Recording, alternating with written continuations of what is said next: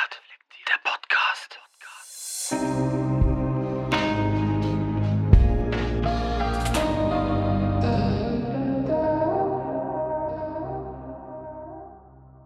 Verkaufte Zukunft.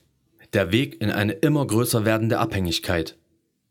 Zwänge beherrschen unser aller Leben. Allen voran der Zwang, Geld verdienen zu müssen.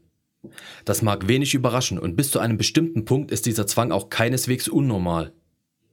Jeder Mensch möchte ein trockenes Dach über dem Kopf und genug Nahrungsmittel, um mindestens sein Überleben zu sichern. Eine wesentliche Rolle in diesem Zwangssystem nehmen Schulden ein. Auch Schulden sind bis zu einem gewissen Punkt keineswegs unnormal. Auf privater Ebene schulden wir beispielsweise monatlich dem Vermieter Geld für die Wohnung, die er uns zeitweise überlässt. Hinzu kommt die monatliche Handyrechnung. Unser Arbeitgeber schuldet uns jeden Monat Geld für die Arbeitskraft, die wir ihm anbieten. Diese Art der Verbindlichkeiten nenne ich neutrale Verbindlichkeiten. Sie entstehen in dieser Gesellschaft zwangsläufig aus einem natürlichen Vorgang heraus und haben nichts mit fehlenden finanziellen Mitteln zu tun. Neutrale Verbindlichkeiten sind das Resultat aus einer Vorleistung, die erbracht wurde, entweder von demjenigen, der ein Produkt oder eine Dienstleistung anbietet, oder demjenigen, der dafür bezahlt. Dann gibt es noch negative Verbindlichkeiten, wozu ich Ratenzahlungen und Kredite zähle. Hier bezahlt man aus einem monetären Mangel heraus mit Geld aus der Zukunft. Geld, welches eigentlich noch nicht da ist. Das ist der große Unterschied zu den neutralen Schulden. Man möchte sich etwas leisten, was man sich eigentlich nicht leisten kann. Leider nimmt die Popularität dieser flächendeckend vertretenen Lebensweise, größtenteils auf Pump zu leben, nicht ab. Im Gegenteil. Es ist für uns alle das Normalste auf der Welt, ein Auto zu kaufen und den Raten abzubezahlen. Ein Haus bauen oder kaufen, das in 20 Jahren erst komplett von jeglicher Schuld befreit ist. Oder die Kreditkarte zu zücken und nächsten Monat erst die fällige Rechnung zu bezahlen. Ob neutrale oder negative Verbindlichkeiten, jeder Mensch hat Schulden. Sie sind ein wesentlicher Grund für unseren täglichen Antrieb, gleichzeitig der Steigerung unserer Abhängigkeit und den Verlust unserer Freiheit. Aktuell, so kurz vor dem Jahreswechsel und mitten im erneuten Lockdown, ist die drohende Pleitewelle, das Sterben vieler Unternehmen, wieder großes Thema in der Gesellschaft.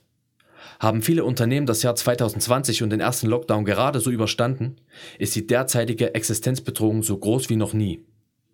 Lassen wir mal jegliche Verschwörungstheorien außen vor und nehmen den Coronavirus als Laune der Natur hin.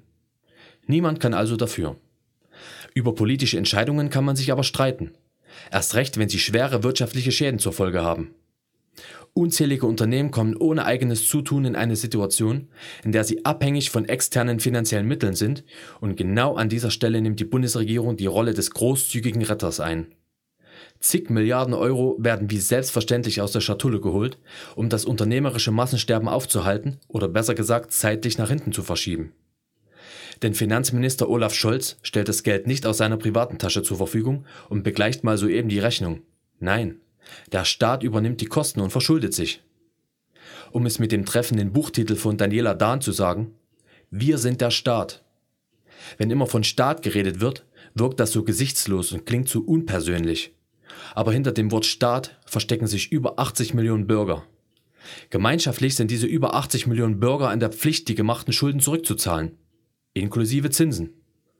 Losgelöst von der Frage, wer einem Staat überhaupt Kredite gibt, ist faktisch festzuhalten, dass derjenige dank Zinsen auf jeden Fall mehr zurückbekommt, als er gegeben hat. Ein tolles Geschäft. Leider nur einseitig. Als Verlierer dieses Geschäfts blicken wir als Gesellschaft in eine Zukunft voller Zwänge und Abhängigkeiten, deren komplettes Ausmaß wir heute noch nicht vollends abschätzen können. Damit sich die Wirtschaft konsolidieren kann und gleichzeitig aber die Schulden, inklusive Zinsen, bedient werden können, zahlen wir einen hohen Preis. Der Preis ist unsere Zeit und unsere Freiheit. Uh.